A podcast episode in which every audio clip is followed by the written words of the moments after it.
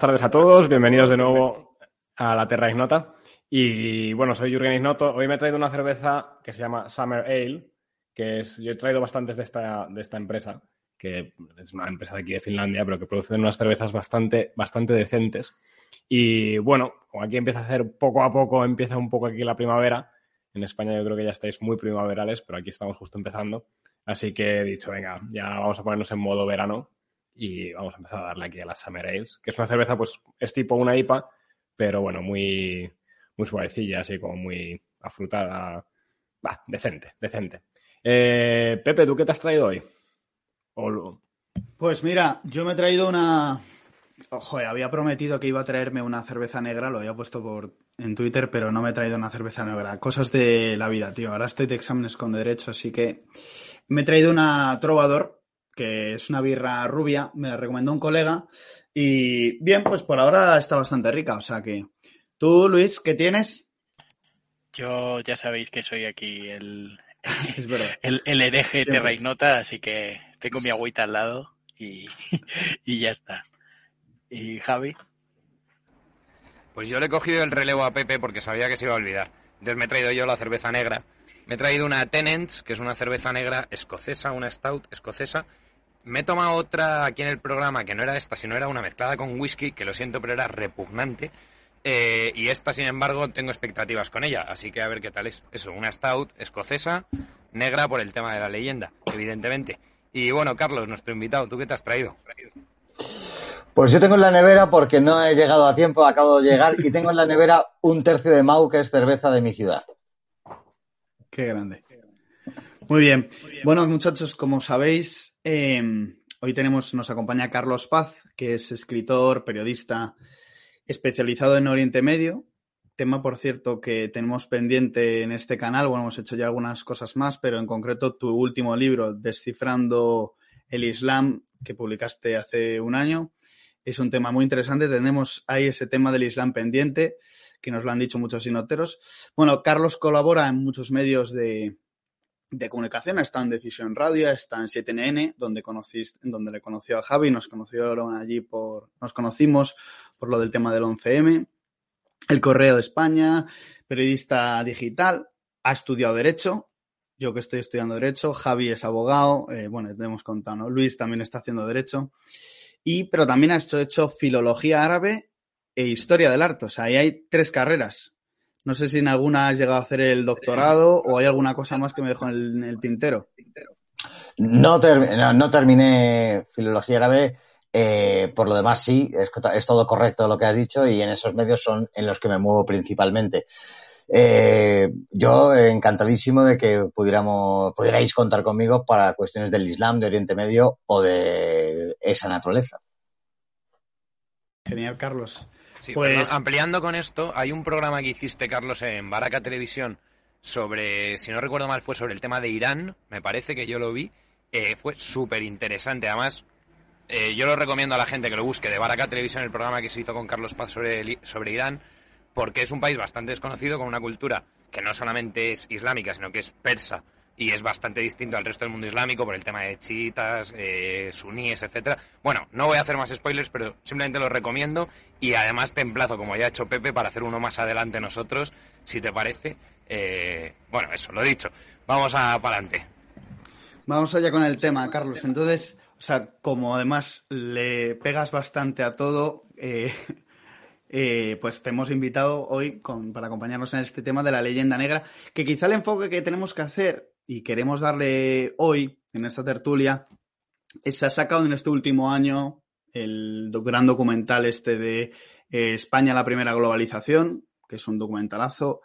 Yo he visto y me ha dado esa impresión que quizá estos dos últimos años ha habido un auge de respuesta eh, de a nivel de difusión del tema este destapando la leyenda negra, aunque ya ha habido, como hablaremos un poco de esto, y muchos argumentarios en favor de, oye, que señores, que nos arranca, nos explota la cabeza a muchos de nosotros, a mí el primero cuando cada 12 de octubre encontramos tendencia en Twitter, eh, nada que celebrar, ¿no? España fue eh, un imperio acosador y violador y genocida en América. La Inquisición es como las SS, pero de la iglesia, etcétera, etcétera, ¿no? Entonces, bueno, estas cosas, mm, cuando se estudia historia, yo soy historiador, nos revientan, ¿no? Pero más que enfocarnos quizá, que saldrá a lo largo de la tertulia en argumentarios y datos históricos de respuesta ante esas eh, falacias que ha habido, ¿no? Queremos centrarnos un poquito en el concepto de la leyenda negra, pues, por un lado, cómo surgió este concepto histórico, eh, en qué momento, cuáles fueron las causas que hicieron que se empezase a difundir, las consecuencias que ha tenido, las veces que la hemos retrotraído, porque constantemente no es una cuestión que se ancle en un siglo determinado, sino que a lo largo de los últimos siglos ha acompañado a España, ha tenido muchas lecturas, nos vamos eh, quiénes han sido sus autores. Nosotros hemos sido nuestros propios autores de nuestra propia cruz que vamos cargando. Bueno, y a raíz de eso van a salir muchas preguntas que tenemos de algún momento en concreto que te iremos eh, haciendo, ¿no? Entonces, Carlos, yo creo para empezar, eh, si quieres introducir un poco con el origen de este concepto historiográfico de la leyenda negra y su significado. Bueno, eh, es muy amplio, indudablemente. Si hay que empezar por este punto, decir que la leyenda negra a nadie se le escapa que es una corriente historiográfica, si se quiere, que defiende y eh, difumina y, difunde la propaganda antiespañola y anticatólica. Yo creo que en este punto eh, habría que pararse y decir que no tiene explicación eh, la leyenda negra si no se explica por qué se ataca a la Iglesia Católica y por qué se ataca a España, porque atacando a la una se ataca a la otra. Van de la mano, se superponen y una cuestión explica la otra. ¿Cuándo empieza? Eh, siempre en todos los libros que cojamos al, respecto podremos ver que nos hablan del siglo XVI, de la explosión que, con la que se encontró Castilla después de terminar en el, al finales, en 1492, a finales del siglo XV, la reconquista, se encuentra con el descubrimiento de un nuevo mundo, se encuentra con que es la potencia de Europa, con Flandes, con el milanesado, con dos tercios de Italia, y eh, que impuso sus criterios militares, económicos, culturales en toda Europa. Se encuentra con que es la primera potencia de Europa. Ante este panorama, pues surgen eh, deformaciones de su historia, ataques muy concretos que iremos viendo a lo largo del programa, pero yo incluso he visto que el ataque a, lo hispano, más allá de, Castilla y de España, que no existe como tal en ese momento, aunque sería Karina de otro costal, se inicia incluso en el siglo XIV con la expansión catalano-aragonesa a lo largo del Mediterráneo. Ya empiezan a haber una serie de exageraciones, de mentiras, de tergiversaciones, de propaganda, porque de lo que estamos hablando es de propaganda al fin y al cabo. Y para mí ese sería eh, situarlo en algún contexto histórico. El siglo XIV, desde luego en el siglo XVI, se, se vuelca el la propaganda antiespañola, lo que va a ser luego leyenda negra, que el término es acuñado a finales del 19, principios del 20, eh, y una leyenda que luego, aunque lo vayamos viendo, lo peligroso, lo, triste de todo el asunto es que ha calado en nosotros, precisamente. Eh, han sido los españoles los que han asumido parte de esa leyenda negra como parte de su historia esto es una auténtica atrocidad. Son españoles, eh, Antonio Pérez, Bartolomé de las Casas, los que crean en parte esa leyenda negra. Y eh, España es un pueblo muy curioso en muchas cosas y en esta en concreto que estamos hablando me parece muy curioso porque atiende a una ciclotimia existencial por la cual tan pronto eh, nos creemos que hemos hecho todo, que sin nosotros no tiene sentido, que la historia nuestra es la más grande, como para en un lapso de tiempo muy corto eh, flagelarnos, eh, remozar nuestra historia por el barro, prescindir de ella. Ahora, en estos tiempos, estamos en eso. Y, y, en, e, ese contexto de cómo, cómo, es el pueblo español y cómo ha aceptado esa par, o por lo menos parte de la leyenda negra, es por, eh, por la manera por la cual se puede explicar por qué la leyenda negra ha tenido tanto éxito. Grande, Carlos. Pues sí, efectivamente. De hecho, cuando has dicho esto al principio de, de la persecución de la Iglesia y de España, y esa hispanofobia o también eclesiafobia, podríamos decir, ¿no? ¿Tú crees que, y aquí saliendo un poco ya del tema, ¿eh? La leyenda negra, su razón de ser es que España ha sido un imperio que ha defendido la Iglesia. Ergo, em, y haciendo un poco de historia comparada, ¿ha habido, ¿tú crees que ha habido otros, va a haber otros imperios como el imperio Yankee ahora mismo, que tendrán su propia leyenda negra, estarán haciendo su leyenda negra, o esto ha sido un estigma que solamente nos persigue a nosotros? Con especial virulencia, eh, en todos los tiempos ha habido propaganda, en todos los tiempos se ha cargado las tintas contra el enemigo, pero la cuestión de la leyenda negra, también otra característica muy importante, es que ha pervivido durante, a lo largo del tiempo e incluso se ha incrementado. Me preguntabas antes cuándo inició, ya se ha explicado más o menos, pero desde luego cobró muchísima mayor virulencia después de la Revolución Francesa momento histórico en el que se cargan las tintas contra España y especialmente contra la Iglesia Católica. Y de ahí se demanan una serie de ideas enteramente alucinadas como que, y que se defienden a día de hoy. Estoy pensando en César Vidal, por ejemplo, eh, de cómo, cómo, dice que el, el atraso de España es debido a que fue católico. Bueno, el atraso de España no es debido a que fue católico, sino precisamente siendo católico era la primera potencia del mundo. Se contradice enteramente ese principio. Eh, no creo que sea la única, el único país que ha sufrido esa, algún tipo de leyenda negra, pero, indudablemente sí ha sido el único que se ha mantenido con virulencia a lo largo de los siglos.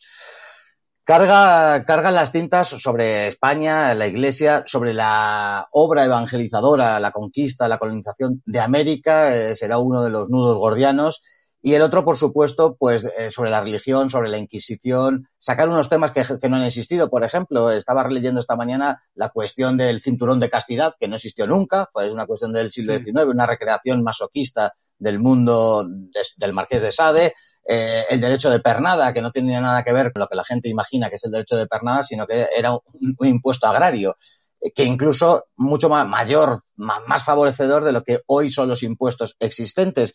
Eh, la quema de Galileo, que no murió quemado ni nada, pero si le preguntase a alguien que sepa quién es Galileo, porque el español medio, si le preguntas quién es Galileo, a lo mejor nos dice que es el delantero centro de la Juventus. Eh, si sabe quién es Galileo, nos va a decir que murió quemado. En fin, una serie de recreaciones que, que no existieron. Además, habrá que comparar, siempre hay que comparar, hay que contextualizar la historia vivimos una época en donde eh, valoramos el pasado, la historia, con categorías del presente, y esto es un error en garrafal, pero si contextualizamos la historia, vemos que aquellos que han propagado la leyenda negra cometieron muchísimos mayores excesos, mayores actos de violencia, de racismo, eh, de iniquidad, de cualquier aspecto, que nosotros. Y eso también es una cuestión que llama muchísimo la, atención, lógicamente. Sí. A mí sobre eso siempre me ha, me ha hecho cuestionarme, precisamente lo, último que acabas de decir, si esa mm, necesidad de los que habían cometido atrocidades mucho más graves que las nuestras, los que masacraron a los indios sin piedad, los que en el Congo belga tenían zoos humanos, etcétera, son casualmente los que han expandido esta leyenda negra. Si no era un poco quizá también, aparte de por odio a lo católico y por odio a lo español y por una cierta envidia también, eh, por tapar sus propias vergüenzas, ¿no? A lo mejor, sabiendo lo que ellos habían hecho, tenían que desviar la atención hacia lo que no habíamos hecho nosotros o lo que no habían hecho los españoles. Eh, y de alguna manera, pues eso, esconder así sus, sus vergüenzas, como digo. Pues pudiera ser, y no tengo yo la, la, verdad absoluta, lógicamente, pero creo que no. Eh, creo que no por una cuestión que me viene a la cabeza, esto habiendo aparecido de manera eh, fundamental en el siglo XVI. En el siglo XIX, Cook se comía a los habitantes de la Polinesia diciendo a sus tropas, a, a su tripulación, que eran monos. Y en Nueva Zelanda, por ejemplo, y en Australia, los aborígenes fueron ya en el siglo XX, bueno, tan entrado en el siglo XX como en 1969, cuando en Australia los aborígenes son considerados personas. Es decir, el mundo anglosajón no ha tenido la consideración para con las gentes a las que ha colonizado eh, para, llevar genocidios de todo tipo en la India, en Irán, en Sudáfrica, en Estados Unidos y Canadá, no han tenido ninguna sensación de que han hecho algo malo. Entonces, yo creo que por ahí no van los tiros. Eh, podría servir de paso para que esto fuera así, desviar la atención de unos crímenes supuestamente mayores. Eh, todo el mundo, o gran parte de la historiografía, cree que la Inquisición fue mucho más terrible que eh, las persecuciones religiosas del mundo protestante. Y no es así. Todos sabemos que el protestantismo mató, quemó mucho más brujas que, lo que pudo suceder en España y en los territorios que dominaba España. Pero indudablemente atiende también, respondiéndote a lo que dices, a tapar sus propias vergüenzas, pero aclarar que ellos ese sentimiento de vergüenza carecen absolutamente y que no tienen la conciencia de haber hecho nada mal. A mí me sorprendió un día ver eh, que, por ejemplo, claro, hay sitios que sin ser de especial referencia tienen datos más o menos fiables y me refiero ahora mismo a Wikipedia. O sea, en Wikipedia tú miras los datos de la Inquisición, entonces se pone Inquisición española, y ahora no recuerdo exactamente, me parece que eran como 700 personas eh, ajusticiadas durante siete siglos. Y sin embargo te ponía pues el equivalente a la Inquisición calvinista en, en, Suiza, eh, pues me parece que eran como 20.000 personas. En Alemania, 30 y pico mil personas. Eh, bueno, Suecia es un canteo, o sea, Suecia fue básicamente todo el que no se convirtió al luteranismo, se lo fundieron o lo mandaron para Finlandia para fundírselos en la siguiente generación, que es lo que hicieron. Eh, etcétera, ¿no? pero bueno, que esos datos están ahí, lo que pasa es que parece, y son accesibles, o sea, está en Wikipedia, no, no hace falta creer aquí a Jürgen de Terra Ignota o a quien sea, sino que vas ahí y está. Y siendo los datos públicos, igual que con lo de Galileo, siendo una cosa pública, cualquier libro de historia, miras cómo murió Galileo y pone que murió en un palacio, en su casa. Em, pero aún así, estando el dato, es increíble que el relato siga viviendo su propia vida, ¿no? Claro, pero es, el, poder de los medios de comunicación, es el poder de la propaganda, es eh, cómo el lenguaje crea la realidad, que tantas veces digo, y, esto es muy importante en los tiempos que estamos viviendo, como un mensaje machaconamente repetida, repetido eh, cuestión eh, pasa a ser verdad, cuestión que se siempre se dice que fue una persona que no fue él, da igual, eh, pero esto, esto es así, la Inquisición que no, que no se encargaba de, matar, siempre nos dicen que mataban judíos y musulmanes, no podían matar a judíos y musulmanes porque solo tenían jurisdicción sobre los cristianos. Entonces es un absurdo. se encargaba de muchísimas materias, desde la falsificación de moneda, cuestiones de homosexualidad y materias muy diversas. Eh, Siendo esto así, el, número, circunscribiéndonos al número de ajusticiados por la Inquisición, es enteramente de chiste comparado, pues fíjate lo que decías tú, de la, de la Suiza calvinista, de los horrores en Inglaterra, en Alemania, eh, del mundo protestante.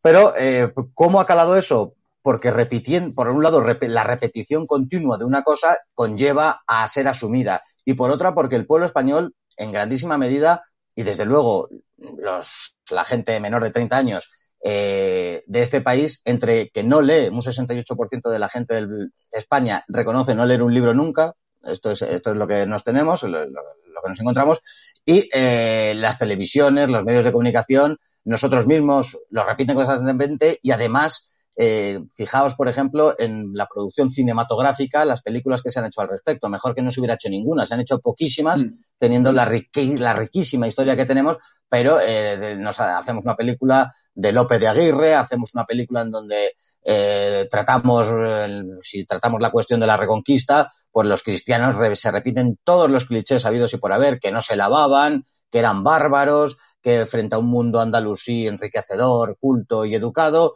y, seguimos repitiendo los mismos clichés. Esto es la victoria de la mentira frente a la verdad. Mira, Carlos, me has, me has quitado una de las cosas que iba a hablar y si te parece vamos a abundar un poco en esto porque no quiero desperdiciar la oportunidad siendo tú experto en Oriente Medio, en temas del Islam y demás. Hay una parte que no forma exactamente parte de la leyenda negra, pero de la que se habla mucho, que es todo esto de las tres culturas, la convivencia del Islam, el catolicismo y el judaísmo, antes de los reyes católicos, o sea, digamos que la leyenda negra o esta cierta leyenda negra habla de una perfección de convivencia en la que todo era maravilloso, Toledo, fantástico, y de repente llegan los reyes católicos que son los demonios personificados y todo esto se va al traste y se lía parda. Entonces, como digo, no forma parte de la leyenda negra clásica que se suele hablar más de la Inquisición, de los indígenas y demás, pero sí que creo que es un tema interesante también el cierto mito que hay con la Hispania, o sea, con la España eh, islámica andalusí y con la destrucción de eso por el monstruo eh, hispanizador. No sé si me explico y no sé si tienes algún comentario sobre esto, saliéndonos un pelín del tema, pero insisto, siendo tu experto me parece que es interesante. No existió nunca la España de las tres culturas. Eh, algún follón me he metido al respecto explicando que no había tres culturas. Eh, había dos culturas, la, que, la cultura cristiana y la cultura islámica. Y que no se puede hablar propiedad eh, de la cultura judía. no desarrollaron tan, tan sencillo como explicar que no desarrollaron una arquitectura. el hebreo era, estaba reservado a las castas sacerdotales. no se puede hablar de arte hebreo, judío o nada que se le parezca, y por lo tanto me niego a hablar de tres culturas. Vaya por delante. Eh, la convivencia, la tolerancia, todo este tipo de cosas eh, no existían, son categorías eh, mentales que no existían en la población de ninguna persona del siglo XII, XIII, XIV y mucho menos el octavo. Traspolar esas categorías morales al siglo VIII es una estupidez. nadie se planteaba cuando Almanzor eh, entra en Santiago de Compostela y hace bajar al lomo, de, al lomo de cristianos las campanas de la catedral hasta Sevilla, nadie, no hay ningún, nadie habla de intolerancia, de poca convivencia ni nada parecido. Parecía normal. Ni qué decir tiene que cuando Fernando III entra en Sevilla hizo lo mismo en sentido contrario. A lomos de musulmanes se les hizo subir las campanas a Santiago de Compostela. Esto parecía normal y lógico. Nadie hablaba de derechos humanos ni nada que se le pareciese. Pero ahora, en todas estas corrientes historiográficas, todo el buenismo. Eh, perdón, sí que te voy a corregir, Carlos, perdona, perdona que te corrija, pero sí que se hablaba de derechos humanos y es bueno recordar luego la escuela de Salamanca, eh, ya sobre todo más en o sea, 1400, etcétera, de que luego entraremos. Pero, pero que también es interesante porque es otro tema olvidado, que, perdón que te haya interrumpido con esto, pero que de hecho España sí había una concepción de derecho de hombres de derechos humanos que está en la base de la concepción actual de eso. Ahora, estoy totalmente de acuerdo en que efectivamente llegábamos a un sitio, arrasábamos y hacíamos las mismas putadas que ellos nos habían hecho porque era el, el statu quo, o sea, era, la vida era así. Pero bueno, perdona. Sí, pero, pero que luego eso podíamos comentarlo porque es que poco se habla del tema. De, decir que sí, pero Francisco de Vitoria, el derecho de gentes, que era su nombre, lo que luego va a ser el derecho internacional, es eh, la escuela de Salamanca, es muy posterior a la Reconquista muy posterior. Nadie, absolutamente nadie hablaba en el siglo XIV, XIII, VIII de tales cosas. Eh, luego podremos... No existían eh, los WOCs. No, no, existían. nadie, que nadie piense que después de una batalla de que vencían los musulmanes hincaban la rodilla a los cristianos ahí antes de en sentido de defensa de los fallecidos. No, no, si lo hacían era por la defensa de la cruz, no incluían, no hincaba la rodilla nunca por ninguna tontería. Pero, sí es muy interesante lo que ha dicho Jürgen, porque luego lo enlazaremos con la leyenda negra y cómo España se adelantó durante, en siglos a lo que luego van a ser los derechos humanos, etcétera, etcétera, e incluso nos plantearemos en varias ocasiones si teníamos derecho a proseguir con la colonización, con el de América. Eso, eh, eso sí es verdad, pero el siglo, en durante los siglos que ocupó la Reconquista, nada de esto existía. Eh, Toledo era, no era el centro de las tres culturas, sino que era el centro donde se encontraba, donde se radicaba eh, la Escuela de Traductores de Toledo y que en tiempos de Alfonso X pues hizo una labor cultural excepcional. Pues que se limitaba a eso, a textos que evidentemente, y es verdad, a través del Islam, textos clásicos, el propio Aristóteles, se reintegran en gran medida al mundo cristiano a través de, de aquellas traducciones y a la inversa también, en donde se traducían textos clásicos a la lengua árabe y llegaron hasta, eh, hasta Damasco. Esto es verdad. Pero esa convivencia, esa tolerancia, por no extendernos, no existía. De hecho, eh, claro que hubo épocas muy largas en donde no existe eh, guerra, por ejemplo, donde había una franja Mm, de tierra, que era tierra de nadie, en donde no existía guerra, pero era un asunto puramente de, de connivencia y de interés por reanudar la guerra. La reconquista, término que hoy se está atacando y que se borra de los libros de texto, habrá que decir que sí existía una reconquista, una voluntad de reconquistar lo que se había perdido, la unidad visigoda, en la anterior provincia romana, la unidad de la provincia romana, y de esto nos habla San Isidoro de Sevilla o Jaime el Conquistador. A este respecto no hay ningún, ninguna duda eh, ni nada que se le parezca. Es decir, contestándote, no existía convivencia, no existía tolerancia, derechos humanos, ni democracia, ni nada parecido, ni ningún sueño húmedo de la posmodernidad, porque no podía existir en las meninges de ninguna persona de esos siglos esas categorías morales. Perfecto. Pues aquí, dicho esto. Aquí estamos. Ah, perdón, Javi. No, no, no. Yo estamos aquí un poco en el meollo de, uno de los temas, que es eh, el tema del anacronismo, ¿no? O sea, que creo que hoy en día ha entrado muy fuerte el analizar todo lo pasado, incluso, oye, eh, incluso ya que sé, películas, obras de arte de hace 20, 25 años, no te hablo de, hace 100, pero desde el punto de vista de ahora, ¿no?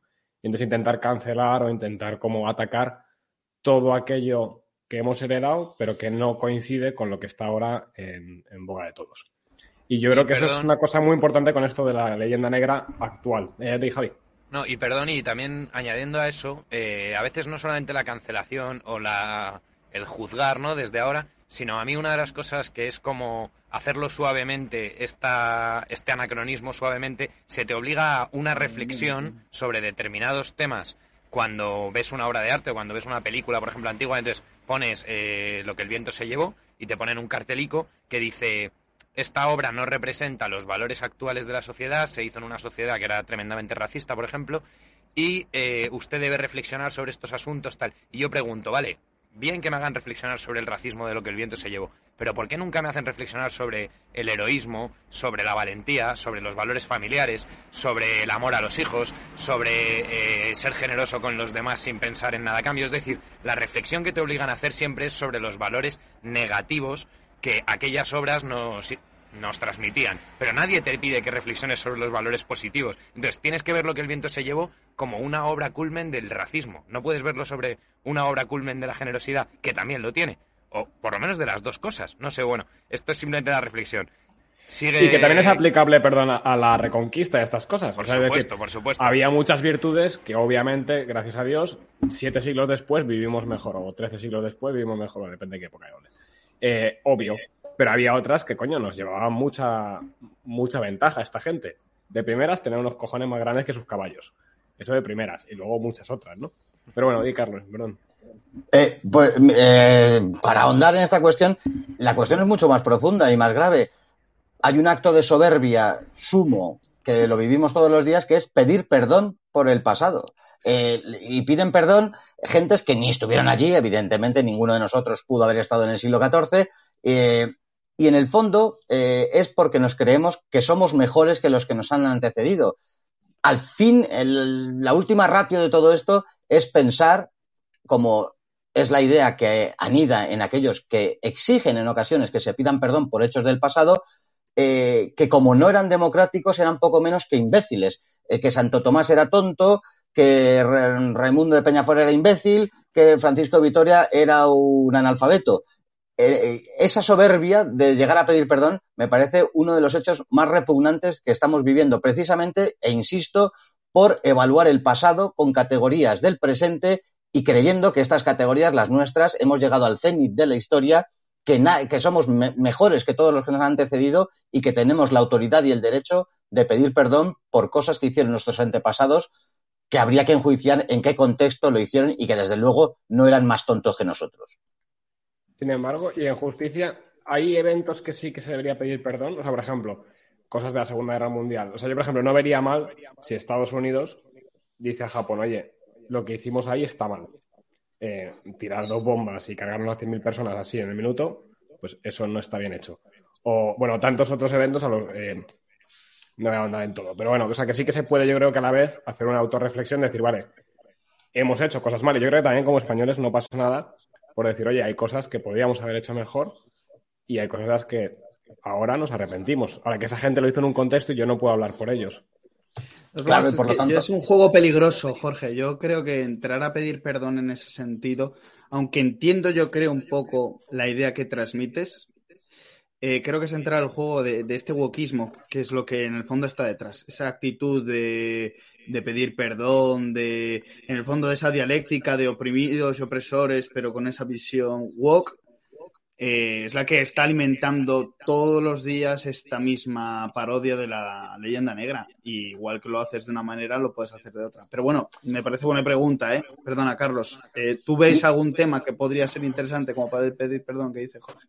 Yo creo que yo, el, el perdón tiene que ser una cuestión personal, privada y sin publicidad, porque si no caeremos en el maniqueísmo protestante de hacernos pasar por buenas personas si nos interesa, si nos interesa en un momento pedir perdón públicamente y de cara a la galería eh, que piensen que somos buenas personas. El perdón es una cuestión personal. Yo no puedo pedir perdón porque hicieron eh, nadie en la historia. Podré pedir perdón y si soy creyente, tener que rendir cuentas al Creador cuando me muera. A nadie más. Si yo te doy una patada de las espinillas, te pediré perdón en privado, pero nunca en público ni para, con ese boato protestante, hacerme pasar por buena persona. Las cuestiones de la Segunda Guerra Mundial, ya que la ha sacado Jürgen, el mundo está construido en función, todavía, incluso hoy, aunque ha cambiado varias veces, en función de los vencedores de aquella guerra, y como esto es así, pues nadie va a pedir perdón por las bombas atómicas, mientras que a otros les han hecho, les han negado el pan y la sal todavía a día de hoy por cosas que acaecieron hace ya muchos decenios. Yo creo que la Segunda Guerra Mundial es como la guerra civil, es parte de la historia, aunque ahora hay gente que también la saca a la palestra y sacan unas leyes enteramente absurdas, porque ya no lo hemos vivido. Vosotros sois gente joven, yo ya tengo más años y tampoco la he vivido, evidentemente. ¿Acaso no lo, no lo vivió ni apenas mi padre? Eh, son cosas de hace 100 años que pertenecen a la historia y por lo tanto tienen que ser los historiadores. Cada uno puede opinar, podemos opinar, pero son los historiadores porque la historia no deja de ser una rama de la ciencia y por lo tanto, como rama de la ciencia que es, es revisable, igual que la biología, la matemática o cualquier otra materia. Pero tienen que ser los profesionales. Desde luego no pueden ser los partidos políticos ni con un trasfondo ideologizante detrás, porque entonces nos estaremos cargando la historia en sí misma. Oye, Carlos, y bueno, no sé si vas a decir tú algo, Javi, pero me he colado. Em, ¿Tú ves que en algún otro momento, pues efectivamente, desde el siglo XVI que se consolida esta leyenda negra hasta la actualidad, eh, has mencionado que en el siglo finales del XVIII, cuando estoy la Revolución Francesa, ahí hay un momento en que la leyenda negra coge mucha fuerza. Eh, actualmente podemos decir que también es un momento, un hito de leyenda negra, ¿no? De leyenda negrismo. O sea, está muy presente todos estos tópicos. Se basa mucho en la ideología woke, en la otra en el liberalismo y el éxito del revolución de, de Francia, ¿no? ¿En qué otros momentos a lo largo de la historia de España tú identificas que ha habido hitos eh, de gran difusión de esta propaganda ¿Y en qué momento? quizá antes ha hablado Javi del tema de las tres culturas, perdón que te interrumpa, que eso si no estoy equivocado fue un momento de, es más bien una cuestión bastante reciente, eso es de un debate de Américo Castro y Sánchez Albornoz, esto es del siglo XX, que busca un poquito alimentar esa idea, ¿no? De sanación de, durante una época del régimen de Franco, quizá de la España católica, de, de nacionalcatolicismo, de valores, ¿no? Del CID de Charlon Heston, pues intentar eh, difundir una idea, no, que convivían aquí los judíos y Averroes y Maimónides eh, tradujeron Aristóteles y tal, ¿no? Pero que en realidad es lo que has dicho tú. No sé si algunos otros temas, joder, pues en esta época hizo hincapié este asunto, en esta época este otro. Bueno, eh, España es un país, siempre se dice que es el único país, se dicen muchas tonterías, por ejemplo, que es el único país que eh, hizo su reconquista, todos los países de los Balcanes hicieron su propia reconquista. Se dice también que España, y esto ya sí viene a colación, España es el único país que se pregunta constantemente eh, ¿qué es, qué somos, qué es España. Esto también lo he visto que sucede en otros países como la propia Rusia, como Irán, que tienen uh, una serie de elementos que mm, al no ser que son interpretables y que les puede llevar a cargar las tintas en un aspecto u otro. En esos momentos, me preguntas en qué momentos, pues en, esos momentos en los que España no ha dejado de creer en sí misma, que ha dejado de entender su, propia historia tal y como se la han contado hasta, hasta el momento y por decirte un momento histórico, ahora, el que estamos viviendo, por ejemplo, en donde desde fuera y desde dentro principalmente más desde dentro, se está eh, desquebrajando la unidad nacional, en donde mm, muchísima gente, la mayoría, me atrevo a decir, eh, no cree, eh, ni sabe, ni quiere entender lo que es España, solo un 16%, vuelvo a atender a números estadísticos, está dispuesto a defender la nación, números enteramente escalofriantes por otra parte, pues en ese, en ese contexto histórico en el que estamos viviendo, es normal que vuelva otra ola de tontuna, de leyenda negra, de mm, de la propia historia, de la esencia, y como, desde el principio he dicho, que va conjuntamente eh, con el ataque a la Iglesia Católica, eso es lo que estamos viviendo principalmente ahora, una deformación histórica y un ataque a la Iglesia Católica. Estamos en una cresta de leyenda negra. Carlos, una pregunta, aquí igual me voy un poco lejos, pero ¿tú crees que está relacionada la, crisis de la familia en España con la aceptación de estos, o con el ataque a las propias raíces? Porque igual, igual es una interpretación mía, pero a mí me da la impresión de que cuando tienes una herencia recibida y un, un cariño a tu familia, a tus raíces, obviamente, incluso los fallos los ves con cariño. O sea, yo veo ahora con la edad, pues fallos de mis padres y de mis abuelos, de mis abuelos, la verdad es que muy pocos, pero de, de mis ancestros, pero los ves con cariño. Y dices, bueno, pues sí, joder, es así, pero, pero qué grande es, ¿no? Porque lo conoces y está cerca. Eh, ¿Eso se, se puede ver reflejado en la historia? O sea, que la gente que no tiene raíces, que ha sufrido mucho, pues la, falta de uno de los padres o eh, separaciones difíciles, ese tipo de cosas, o una vida familiar complicada, que tenga también ese desarraigo con la patria chica y luego con la patria grande. ¿O irse demasiado lejos? No, no. Eh, eh, llevamos ya decenios escuchando que no hay valores, que la juventud no tiene valores. Claro, si se los han quitado, lógicamente no los tienen.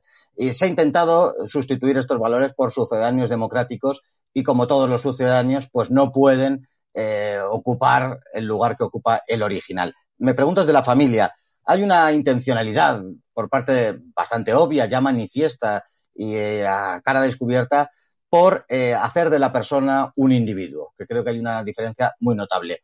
la persona está arraigada a un territorio, la persona vive dentro de un contexto familiar, la persona tiene dentro de sí una serie de categorías morales y el individuo es ese personaje que no tiene ningún arraigo con la tierra, que no tiene ninguna relación familiar, y ese es el personajillo de película norteamericana en donde le despiden, coge en su caja de cartón cuatro cosas y atraviesa dos mil kilómetros para irse a vivir a Wisconsin, porque como no tiene familia ni le espera a nadie, pues le da igual vivir en Wisconsin que en Florida, te da exactamente igual. En eso están, sí, respondiéndote, el ataque a la familia tiene mucho que ver, como parte de todo ese ataque por destruir a la persona y convertirle en individuo. Decía Spengler que, el final, el, último estertor de, una civilización es el ataque a la propia religión. En eso estamos. Eh, a nadie se le escapa que, eh, igual que decíamos que la leyenda negra, gran parte de la explicación y de la peligrosidad de la leyenda negra es por haberlo asumido, la, la religión, la que ha dado una carta de naturaleza a Europa, el cristianismo, está siendo atacado desde dentro vuelvo a lo mismo que con la leyenda negra, con lo cual he ahí y ahí radica el peligro de toda cuestión. Cualquier Europa ha atravesado muchísimos momentos de, peligrosidad, desde la peste negra a los turcos en Viena y a todo, a todo se enfrentó y a todo venció, porque cuando hay una, una disposición por terminar con un problema, se puede solucionar pero ahora el gran peligro radica en que se está pudriendo desde dentro Occidente. Yo hablo muchas veces de suicidio civilizatorio eh, estamos muy cerca de, no de traspasar el punto de no retorno, del cual, evidentemente y por definición, no podríamos volver. En, estas, en este punto estamos. Pues viniendo bastante a colación de esto último, de ese desarraigo y de lo último que acabas de decir precisamente también, de ese suicidio civilizatorio. Antes se comentaba por el chat, eh, bueno, se hablaba de cierto académico de la RAE, al que yo creo que todos sabemos a quién nos referimos, y antes hablábamos también, pues, por ejemplo, de César Vidal. Y yo recuerdo en este mismo canal, hablando con Juan Carlos Girauta, eh, salió el tema que yo dije eh, que España es de los pocos países donde sus élites son antiespañolas. O sea, es decir, no, antiespañolas son las élites de casi todos los países. Me refiero que son anti el propio país del que proceden, ¿no? Entonces, es curioso cómo, bueno, pues eso, como dentro de la propia España eso ha calado y yo creo eso, que a todos se nos ocurren ejemplos de afrancesados o de personas que dicen cosas como que Napoleón nos tendría que haber eh, invadido y tendría que haber ganado, eh, este tipo de cosas. Em, un poco, si te parece, Carlos, entramos en la respuesta de España a la leyenda negra. Por un lado, los leyendanegristas españoles, o incluso se me ocurre también, ¿eh? gente de máximo nivel, gente que en el, eh, la generación del 98 denostaba el ser español porque se, de alguna manera eso cargaban con ese bagaje, ¿no? Con ese, ese peso de lo que habíamos hecho, lo que tal. Entonces, ¿cómo ha calado eso en la sociedad española y en la cultura española? ¿Cuál ha sido la respuesta española a eso? Y también, por otro lado, la gente que ha combatido esa leyenda negra desde dentro.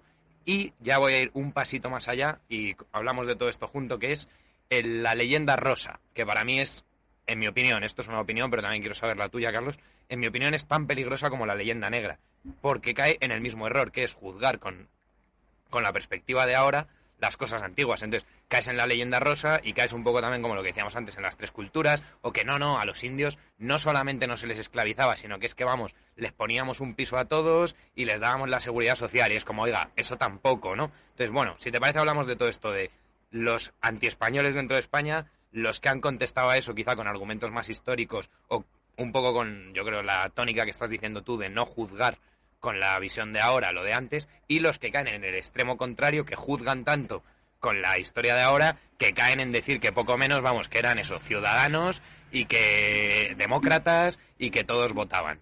si te parece, todo esto lo tocamos junto. Exacto. Oh, perdona, Carlos, aclaralo. Carlos, una cosa, aclarar que Leyenda Rosa no tiene nada que ver con Podemos ni nada, por si acaso alguien se piensa aquí que hay una Leyenda Rosa feminista de España.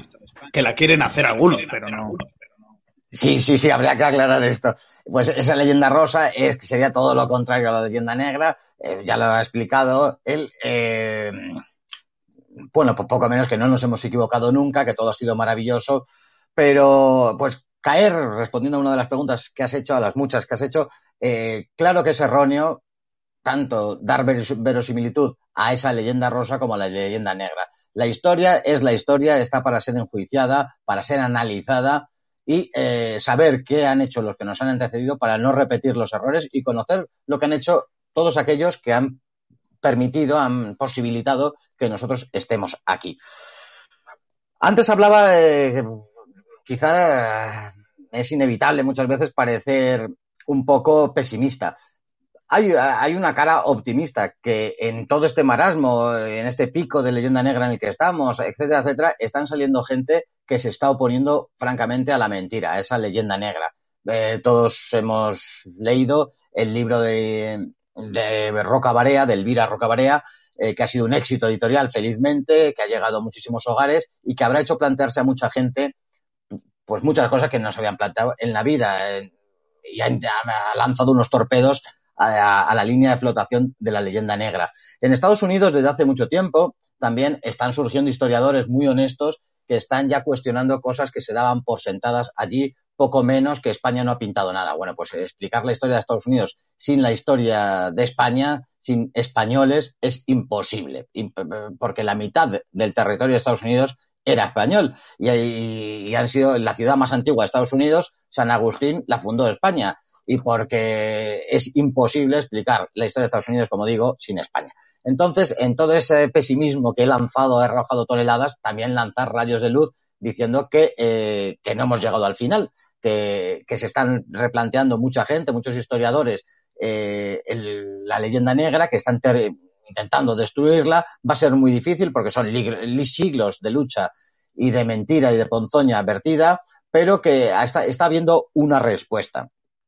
La cuestión de la leyenda rosa, la leyenda negra, eh, más allá de las cosas, de los detalles y de las cosas concretas, es saber una, una cuestión, que España eh, no es que les pusiera un piso, como decías, a los indios, sino que España se planteó desde el momento en que llega allí, al poquísimo llegar allí, de hecho, al viaje de el primer, la primera vuelta de Cristóbal Colón, se determina que las personas que están allí, porque se trajo algunas personas, y, para que la viera Isabel de Castilla, se, se dictaminó que eran personas. Cuando antes hablaba que Australia hasta 1969 no les reconoce, o sea, desde el momento se sabe que son personas.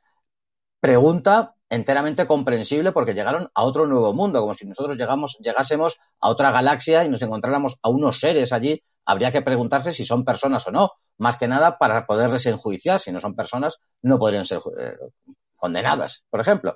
Eh, y se planteó eso, se planteó España eh, en varias ocasiones de tener el avance de seguir descubriendo territorios, puesto que se nos planteamos si teníamos derecho a hacerlo. Por supuesto, esas personas no solamente se, se decretó que fueran personas, sino que eran súbditos de la corona de Castilla. Y con el tiempo eh, se reconoció a título nobiliario algunas jerarquías indias de, aquellas tierras. Eh, caer en la leyenda rosa no, pero ningún país se planteó esto. Y esto es muy importante. Otra cosa es la ejecución. Claro que hubo desmanes, claro que hubo injusticias, muertes, asesinatos, latrocinios y todo tipo de cosas. Y, algunos conquistadores de primer orden de, España, de Castilla, eh, cometieron algunas ilegalidades. Todo eso está muy bien saberlo, pero lo que hay que saber es la intencionalidad con la que fue España, que dista mucho de la intencionalidad que tuvo Francia en su imperio, Inglaterra en el suyo, de cómo se desarrolló luego Estados Unidos o cualquier otro país del mundo. Solamente eso no, no pertenece a la leyenda rosa, es la historia y eso es lo que hace grande el estudio del descubrimiento, la colonización y la evangelización de América. Pues eso, por ejemplo, Carlos, es muy interesante eh, lo de Hernán Cortés, que ya en vida se hace unos juicios para ver si se ha ¿cómo se dice? Extra, joder, se la palabra. Bueno, que si se ha pasado extralimitado. en el, extralimitado, gracias. Eh, y hay unos juicios que él tiene que ir, me parece que es en Valladolid, si no recuerdo mal, eh, él en vida todavía, o sea, en ese momento y se para, se, se, analiza, se estudia, me parece que sale, eh, me parece que se le, se le condena algunos de los excesos y a otros luego ya se dice que efectivamente no, y acto seguido, de hecho, me parece que va a las Baleares a seguir luchando, no, a, eh, a una incursión en Algeria, me parece que es la siguiente, que ya va y que ya no vuelve a América hasta casi el final, ¿no? si no recuerdo mal, pero bueno, pero que me parece muy interesante que, como bien decías, que somos el único país que en ese momento es capaz de también pararse y todo el rato ir reanalizando las cosas que está haciendo. Decir, oye, esto está bien, esto está mal, nos hemos pasado aquí, nos hemos pasado allá y, reconocer los propios, los propios excesos que por supuesto los hubo, como los hay ahora. O sea, cualquier país que está en guerra hay excesos y cualquier persona que está en un campo de batalla eh, te vas a pasar. O sea, va a haber momentos en los que vas a hacer cosas que no están bien, pero tener esa capacidad de pararse y reconocerlo creo que, que dignifica mucho esa historia. Y además eh, establece toda una legislación que son las leyes de Indias que se adelantan cientos de años a lo que luego, hablabas antes, ha salido de soslayo la cuestión del derecho internacional, pero eh, existe el derecho de Indias en donde eh, se establece la jornada laboral de ocho horas, que, que muchas veces no se cumple ni hoy. Eh, y pues, mucho menos en la revolución industrial inglesa, en donde los niños tenían que trabajar, etcétera, etcétera, con horarios extenuantes, en unas condiciones laborales lamentables. Todo eso se legisló en el derecho de Indias a lo largo de la conquista americana. Que, de eso se habla muy poco, libros especializados, por supuesto, y se conoce perfectamente, pero que la gente desconoce, por ejemplo, la existencia y la pormenorización de aquel derecho de Indias que se adelanta en muchas ocasiones 250 años a la legislación más progresista. Carlos, una, un apunte solamente por aclararme. Em, ¿Cuál sería el marco temático de temas que, ataca la leyenda negra? Aparte de la conquista, o es exclusivamente la conquista americana, su evangelización y el tema de la Inquisición Quizá entraría un poco lo que mencionado antes Javi de la reconquista en algún asunto. ¿Hay algún otro tema más eh, de topicazos que estén ahí metidos en el marco temático de la leyenda negra? Eh, todas las cuestiones en donde haya estado España, Flandes, por ejemplo, se recrea uno de los creadores de, la leyenda, es Guillermo de Orange, eh, que es uno de los grandísimos difusores, creadores de la leyenda negra. En Flandes todavía se recuerda allí al Duque de Alba, eh, que viene el coco, se dice que viene el Duque de Alba. Eh, en Italia se intentó, y en la parte norte, cuando se viaja por el norte, alguna vez sale alguna cosita al respecto, pero me, me consta, porque conozco muy bien Italia, en la parte sur se nos quiere muchísimo. se me ha jodido. Nada, nada, sigues ahí. Eh, ¿Se, escucha? Sí, sí, se escucha, pero tenemos ah, de lado. Pues Lo único malo es que te vemos así. Gira la pantalla. Si quieres, bueno, mientras, mientras recupera, eh, de lo de la parte central y sur de, Italia es muy interesante. Yo, por ejemplo, ahora voy a ir a Nápoles y, claro, Nápoles a veces se nos olvida, pero Nápoles ha sido España durante bastante tiempo. Y toda la influencia no se me ha olvidado. española. No, Nápoles es española. No, tú, tú, que mi familia es de Aragón y mi familia es de Aragón y lo tiene aún súper ahí. De hecho, hay un montón de hoteles, plazas de Aragón, el Hotel Aragón, Corona de Aragón, eh, Plaza de Aragón de tal. O sea que tampoco es que. De hecho, una de las zonas más bonitas de Nápoles, según tengo entendido, es lo que se llama el, Cortile. Bueno, no sé si es Cortile, no me acuerdo cómo se llama, pero la zona de los españoles, que está muy cerca de la zona centro y que es un poco como el Malasaña de, Nápoles. Sí. También es un sitio interesante de ir de película. No, y de hecho ya os digo que, que por esa zona hay incluso plazas de toros y todo.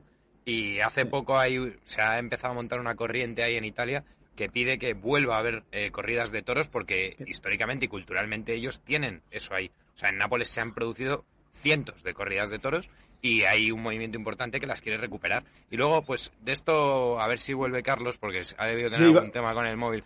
Pero yo, tenía una... Estaba... Dime, dime. No, que iba. Mi pregunta, ahora cuando venga Carlos, efectivamente, era porque me parece que es un tema, vosotros no sé qué pensáis, pero vosotros creéis que también entraría dentro de toda la propaganda, la leyenda negra, los problemas y las divisiones territoriales de España, el tema del nacionalismo, las dos Españas. Solo hablamos ahora. bueno, el tema del franquismo es que al final, fíjate, España es de los pocos países que tiene una gran cantidad de historiadores que son extranjeros que hablan y escriben sobre España, sobre España. Algunos fatal, como Paul Preston, otros eh, de puta madre, como Stanley Payne. Entonces, de hecho, hoy ha salido Stanley Payne en unas declaraciones, nos habéis visto en Twitter, hablando de. Bueno, ha hecho una declaración acerca de que Vox es de los, el único partido de España que está defendiendo la historia de España con, sin ningún pelo de la lengua, diciendo lo que toca, ¿no? Eh, ahora, cuando vuelva a Carlos le preguntamos eso porque es bastante interesante. Ibas a decir algo, Luis.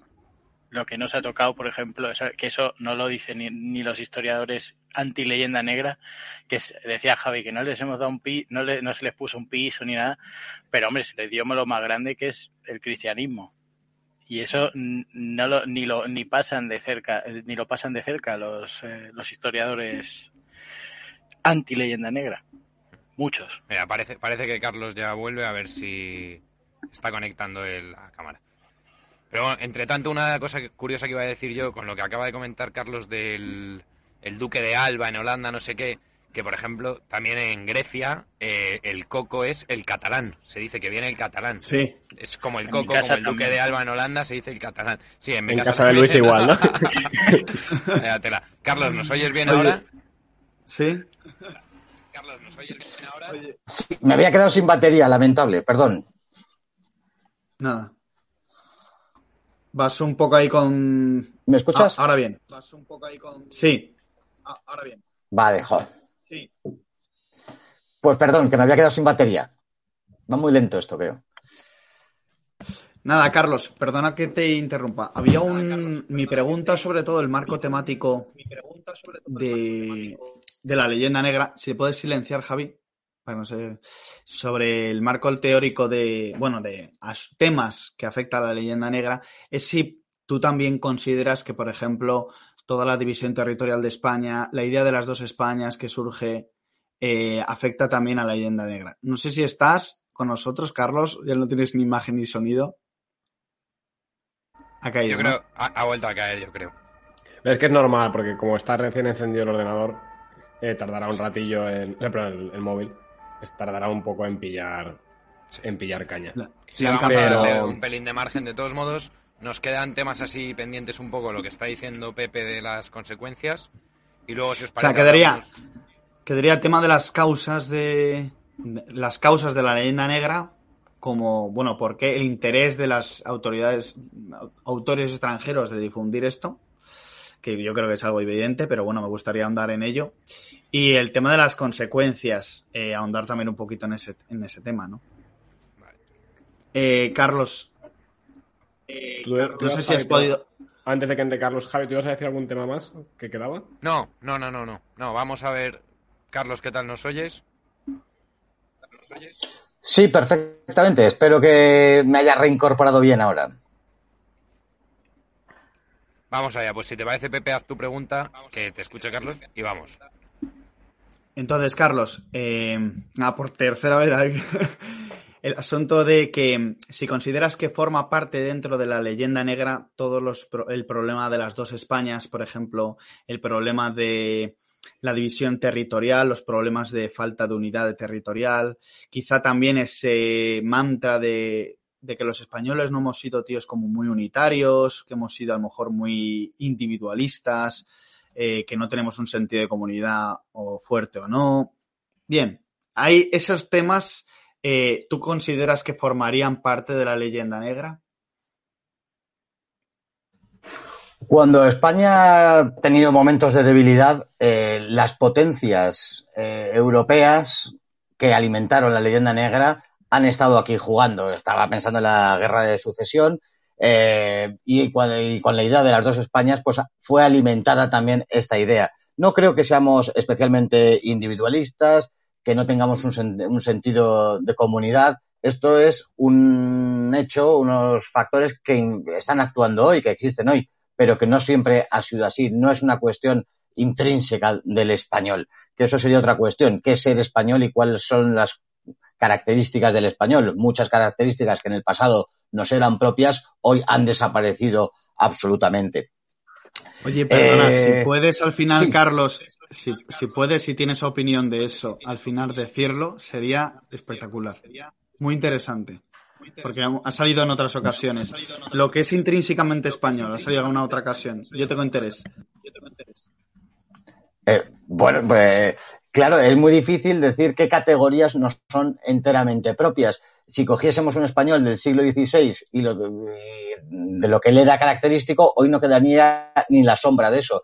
Eh, decir qué es lo español, lo auténticamente español, es muy difícil fuera del, lo siento a quien no le guste, pero eh, fuera de, del mundo de los toros, por ejemplo, no queda ningún valor. Hoy nadie sabe lo que es la palabra de honor. Hoy no, todo lo que nos era característico del español ha desaparecido precisamente porque esas fuerzas hoy mundialistas, que, era, que esas fuerzas mundialistas son los que en gran, en gran medida fueron los que difundieron y crearon la, leyenda negra, eh, trabajaron y trabajan a día de hoy porque España no levante cabeza.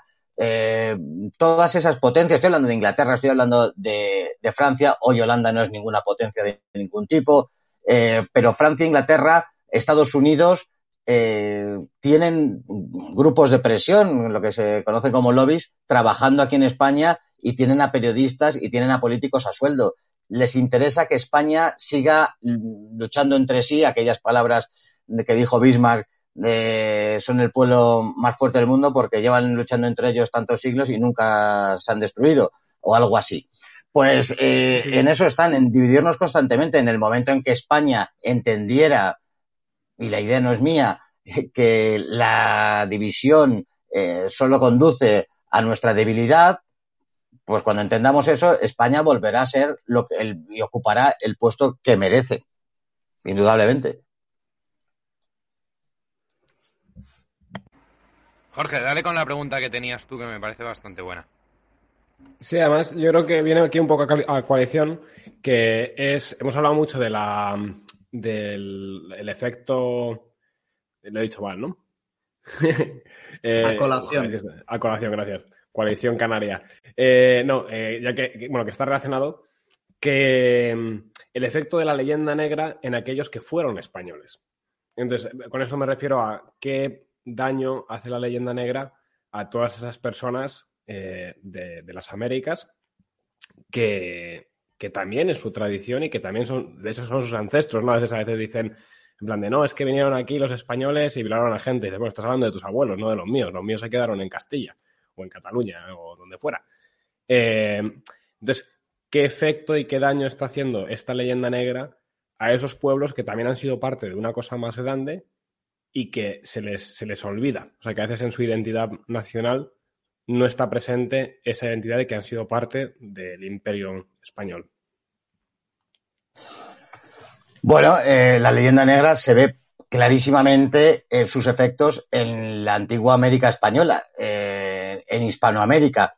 De entrada, con ese nombre tan horroroso al oído como Latinoamérica. No es, un concepto que no existe y que está plenísimamente asumido en todo el continente, desde la ciudad del Paso hasta la Antártida. Eh, se hacen llamar latinoamericanos precisamente por la influencia de todos esos países que generaron la, leyenda negra, principalmente en este caso Francia, también para apuntarse ellos al carro, pero sea como fuere, no existe, es un, es un absurdo. Y esas gentes, o gran parte, gran, numerosa porcentaje de la gente de Hispanoamérica se han entregado a esa leyenda negra, a esa hispanofobia realmente que está recorriendo todo el continente americano, que se ve desde hace mucho en cuestiones como que adoptan nombres ingleses, se hacen ya, llamar con nombres patronímicos ingleses, que son adoradores hasta la extenuación del, del American Way of Life, eh, que les encantaría ser ciudadanos de Estados Unidos, de vivir en el extrarradio de Detroit, que renuncian a todo su pasado hispano, que fue precisamente cuando ellos eran grandes, cuando la Universidad de Lima de México eh, eran importantes en el mundo, era cuando se fundaron y cuando estaban bajo, bajo la protección española, eran provincias, nunca fueron colonias. Eh, y cuando el mundo anglosajón, cuando Francia, cuando los enemigos de España, cuando los creadores de la leyenda negra eh, partieron sus países, les extrajeron sus recursos y les tienen dominados constantemente, pues hoy son parte del tercer mundo, dos tercios de Hispanoamérica. Así que se deberían replantear, evidentemente, cómo desde Venezuela a Bolivia, desde Ecuador a México, la hispanofobia está haciendo estragos, está derribando estatuas, se llegó a derribar estatuas de Cervantes, ya me, pueden decir ustedes eh, el horror que pudiera cometer Cervantes al respecto, pero eh, movidos por esa islam, eh, perdón, hispanofilia. Islamofobia, es que fue por Lepanto, por Lepanto. será porque será, pero, pero todo lo que suena español lo rechazan y se están convirtiendo en masa desde hace decenios al protestantismo y llega un momento, si no es que ha llegado ya, que muchísimos habitantes de la América española no nos podemos ver reflejados en ellos porque en nada nos parecemos. Oye, Carlos, y en este sentido eh, hay un mantra también interesante que yo lo he escuchado e incluso lo he leído eh, alguna vez y además con cierta solera ya, o sea, que ya se remonta a los siglos este asunto, que los españoles son muy buenos para guerrear, pero muy malos para hacer política. Eh, yo creo que es un mantra un poco difundido quizá por, la eh, por el mundo anglosajón, que ellos siempre han presumido de sus habilidades diplomáticas, también quizá los franceses, ¿no? Y que desprecia quizá el modelo de conquista que hizo España entre su modelo colonial. Eh, y con eso, pues con todo el tema de la guerra de España, de la religión, la defensa de la religión con la cruz y la espada, ellos desde la modernidad, desde el protestantismo, tienen una visión totalmente distinta de este asunto, ¿no? Entonces, no sé qué opinas de ello, ¿no? Ese un poco también que se ve, perdona que me extienda, eh, con esa propuesta, ¿no? De la política que hacía el conde duque, el duque de Alba en Holanda, para sofocar a los protestantes junto con la que proponía eh, Antonio Pérez, ¿no? Que era el que luego se fue, eh, que era un hombre de mano más izquierda. Con mano izquierda hay que hacer política a los eh, y hay que ser más diplomático con los protestantes allí en Flandes, ¿no? Y el duque de Alba era todo lo contrario, ¿no? Al final Felipe II se cantó por el duque de Alba y Antonio Pérez tuvo todo ese problema, ¿no? Bueno, no sé qué opinas de este, de este asunto. Bueno, eh, pues que no es que no sepamos hacer política, sino que estamos en un momento de decadencia que ni política, ni economía, ni nada. Eh, en el momento actual no, no tenemos soberanía de ningún tipo y, y sin soberanía pocas cosas se pueden hacer. Al respecto de la cuestión histórica de esta cuestión, estaba recordando cómo la, la, la diferencia entre Carlos I de España y Francisco I de Francia, que siendo derrotado Francisco I y estando estuvo en Madrid recluido en, la Torre de los Lujanes, en la Plaza de la Villa de Madrid, y eh, acordó Carlos, Carlos I, quinto de Alemania, en eh, zanjar esto de manera personal con un duelo. Le dijo que sí el francés y el francés escapó y no hubo duelo ni nada. Es decir, no creían en la palabra de honor y es verdad que para hacer política, pues hombre, el honor y este tipo de cosas se pueden ir dejando a un lado. Quizá nos ha, nos ha perdido, de alguna manera, ser honestos creer en una serie de cosas que eh, el mundo mercantilista, el mundo liberal, el protocapitalismo que iba existiendo en Inglaterra y Holanda, eh, nos sacaba en ventaja porque con la mentira para hacer negocios y para la política se funciona mucho mejor. Pues si os parece, chicos, Jorge, Jorge, No, no. No, bueno, iba a decir rápidamente romper una lanza por Francia, que yo nunca he visto un país que haya hecho tan poco en la historia y que tenga tanta importancia internacional yo creo que son expertos de verdad y que deberíamos aprender, no, pero digo en serio, todo el mundo aprende francés, un idioma que no sirve para nada. Eh, y que además lo aprendes, lo hablas y luego no te hacen caso. O sea, es acojonante. eh, los franceses parece que han inventado tal y no han ganado nada. O sea, ni en la Primera Guerra Mundial hicieron un mojón, ni en la Segunda, bueno, en la Segunda además los comieron totalmente. Eh, tuvieron a Napoleón, pero que duró lo que duró, o sea, que sí que era bastante genio, pero bueno, que abarcó más de lo que podía. Y dice, bueno, o sea, es una gente que parece que hubieran inventado Occidente y que realmente hicieron bastante poco. O sea, tío, tienen cosas que están bien, el vino, eh, la Torre Eiffel, etcétera, que además es de otro sitio, pero bueno. Te olvidas de Carlomagno, tú. Carlomagno, pero es que es de Aquisgrán, en realidad. Bueno, o sea, es más bien alemán que, que francés, pero bueno.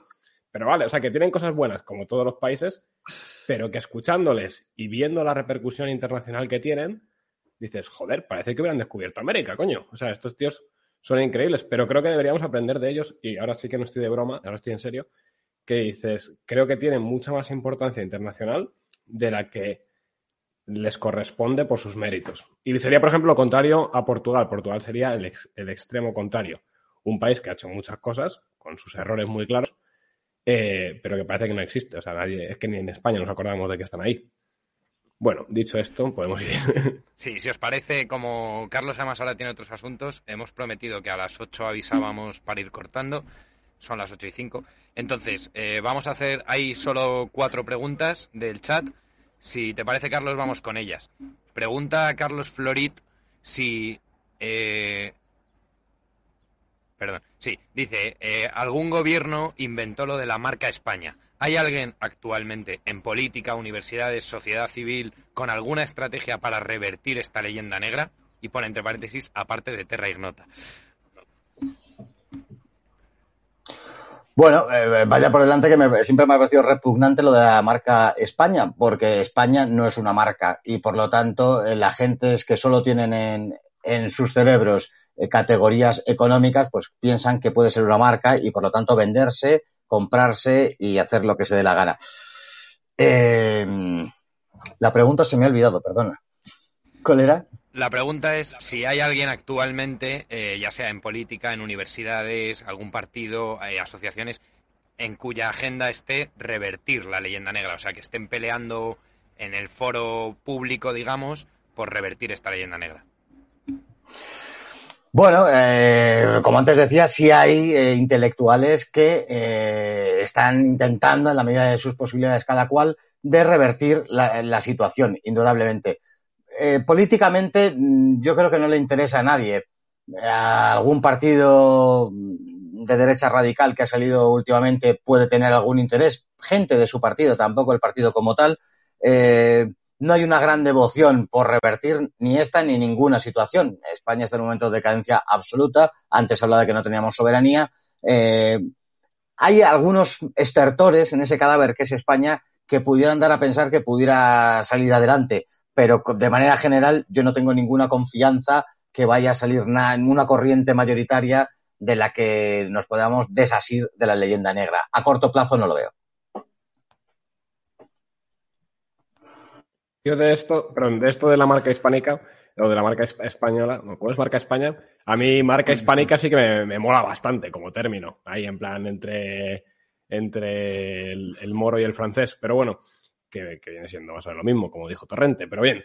Y luego, eh, sí que de gente que está intentando revertir esto, eh, a mí me parece interesante por recordar lo que además estuvo en esta casa, eh, Memorias de un tambor. Yo creo que está haciendo una labor encomiable de dar a conocer la historia de España. Además, es uno de los podcasts más, más escuchados de España eh, y también se escucha mucho en, Iberoamérica. Así que creo que, bueno, un podcast que vale mucho la pena escuchar y que además creo que cuenta la historia muy bien de, de verdad cómo fue. O sea, que también cuenta los errores y las cosas que no nos gustaría oír, pero que las escuchas y dices, coño, pues efectivamente y las entiendes un poco en su contexto. Así que quería decir eso. Y en esta línea, y la pregunta es un poco similar, Pregunta Isabel I de Castilla, desde, desde el año 1500 nos está escribiendo. No, pero pregunta Isabel I. Eh, su pregunta es, ¿podemos hacer algo para revertir el estatus, o sea, para revertir la situación actual? Pues la, situación actual de esto y de todas las cosas pasa por una catarsis colectiva, que pudiera ser muchísimas circunstancias. Eh, solamente así veo que se pudiera revertir la situación. Detentar, eh, al final, eh, detentar el poder y cambiar desde los planes de estudio a eh, los programas de televisión, pasando por los horarios y muchas de las costumbres que hemos admitido como españolas, que no lo han sido nunca, pero también esa leyenda nos ha hecho hacer creer que los españoles nos levantamos tarde y, nos acostamos muy más tarde todavía y que comemos a las 3 de la tarde y que cerramos las tiendas de 5 a, de 3 a 5 y que siempre ha sido así. No ha sido así, es una cosa enteramente contemporánea, porque no lo hace nadie y tenemos unas circunstancias enteramente absurdas. Revertir la situación desde el poder, eh, inculcar como lo ha hecho. ¿Qué ha hecho el mal? El mal. El mal eh, se ha hecho con el poder, ha, impuesto una serie de, de medidas políticas, eh, se han hecho con los medios de comunicación y hasta que no se tenga la educación y los medios de comunicación no hay nada que hacer, más allá del loable esfuerzo de gentes como vosotros. Vale, pues si os parece vamos con la última pregunta del chat y luego una nuestra. La última del chat de Héctor G pregunta, eh, ¿podríais preguntarle a Carlos cuál es su opinión al respecto del desprecio al reino visigodo y entre paréntesis y a los romanos como rey de la España actual?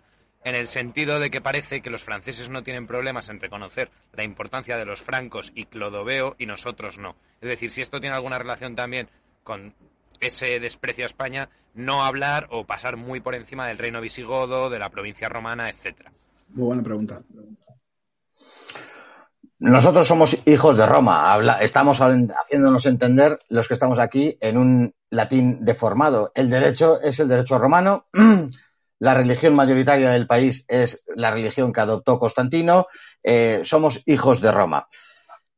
De los visigodos, decir, eh, también es verdad que nunca se ha incidido y estuvieron poco tiempo, fueron muy poquitos los que entraron, eh, no lo sé exactamente, pero tuvo que ser en torno a unos 200.000 visigodos en una población hispano-romana de unos 4 millones y, y el sustrato que quedó visigodo es muy pequeño. Por lo tanto, es verdad que muchos historiadores incluso basan el nacimiento de la nación española en el concilio de Toledo, en la España visigoda.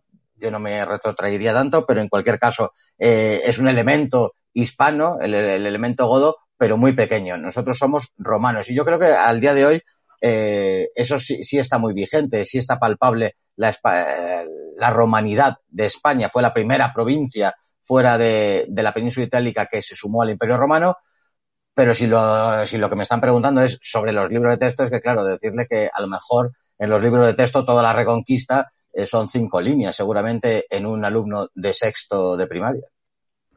De los visigodos, acabo de caer en la cuenta de que hoy es, me parece que es hoy o, fue ayer, el aniversario de la conversión de Recaredo, que es cuando, y que me parece muy interesante porque los visigodos, lo que tú decías, como eran pocos, forman una élite, pero una élite que acaba adquiriendo la cultura del pueblo, o sea, el pueblo que era latino, católico, y acaban aprendiendo el idioma, o sea, acaban hablando latín, proto-español, si quieres decirlo, y acaban aceptando la religión católica, que ellos no eran católicos, eran... Eh, se me ha ido ahora.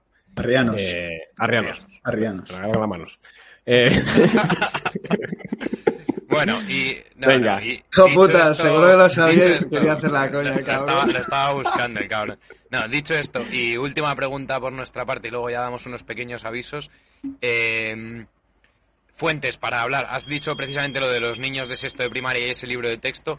¿Algún libro que recomiendes más allá de los tuyos? Que por supuesto los recomendamos encarecidamente y los recomendaremos más cuando vuelvas para hablar del Islam.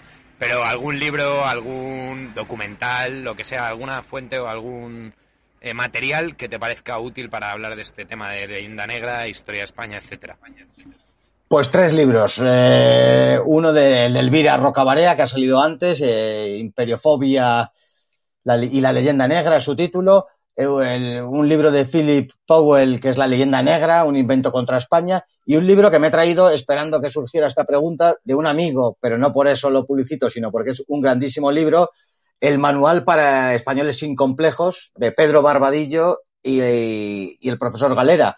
Un libro, me ponéis esto para que se vea mejor, eh, enteramente, recomendable que ha salido hace apenas tres meses, que me he hecho con él y que esclarece muchas de las cosas de las que estamos hablando aquí hoy. Oye, hablando de libros, ¿qué te parece el de Vittorio Messori de la leyenda negra de la iglesia? Es más sobre la leyenda negra de la iglesia, pero bueno, la mayoría realmente va de la mano, como has dicho tú al principio, de la leyenda negra española. No sé si lo conoces, es, antiguo, es de los años 90. Eh, yo era joven en los 90, pero no lo, no lo he leído. ahora. Ah, vale. Porque yo lo leí hace ya años, o sea, tendría que releerlo, pero me lo leí hace como yo diría unos 10 años, y me gustó bastante en su momento. Además es interesante que lo escribo en italiano y no en español, Sí. Con lo cual da una visión distinta. A mí me gustó mucho. Tendría que releerlo, ¿eh? O sea que. Y es muy divulgativo, no es para nada una cosa hmm. científica profunda. Es, de hecho, yo creo que Vittorio Misori no es historiador, sino periodista, si no me equivoco. Pero a mí me ha parecido entretenido, interesante. No sé si alguno más lo habéis leído de los ignotos. No. Lo conozco, pero no lo he leído. No pues si alguno quiere, yo creo que lo tengo incluso en el PUB por ahí. Pero bueno, si no comprarlo, chavales. Guay. Pues nada, chicos, si os parece, con esto cerramos. Voy a dar un pequeño aviso parroquial. Bueno, voy a dar dos. Lo primero que la semana que viene tenemos una charla súper interesante. Eh, os dibujaremos por Twitter de qué trata el asunto. Eh, estad atentos. El segundo, eh, esto hay que hacerlo, el Patreon, chicos. tenemos un Patreon para pagarnos las cervezas, para que le mejoremos el wifi a Carlos Paz, que para cuando vuelva. Eh, y además agradecer a los que ya están suscritos a Patreon. Víctor Torres, la familia de los Talaveranos, tanto Valquiria como Talaverano, Salus, Carlos Florid, Alberto Jacome, Mr. Marshall, Iván y Jorge Gisbert. Muchísimas gracias por echar una mano, por pagarnos las cervezas, por ser estos grumetillos en Terra Ignota. Los demás, pues lo dicho, aquí tenéis el Patreon para suscribiros. Y eh, dicho esto, Carlos, muchísimas gracias, ha sido un auténtico placer. No te vayas ahora que nos despedimos offline eh, te emplazamos para hablar del Islam, pues no sé, eh, dentro de unas cuantas semanas. Si te ha gustado y te lo has pasado bien, el próximo día tráete una buena birra. Y lo dicho, muchísimas gracias, hemos aprendido un montón y de verdad ha sido una charla extraordinaria. Te dejo despedirte y cortamos. Muchísimas gracias a vosotros, ha sido muy agradable estar aquí. Recojo el guante y en cuanto me invitéis, sabéis que podéis contar conmigo y me quedo y nos despedimos offline, offline. Un abrazo.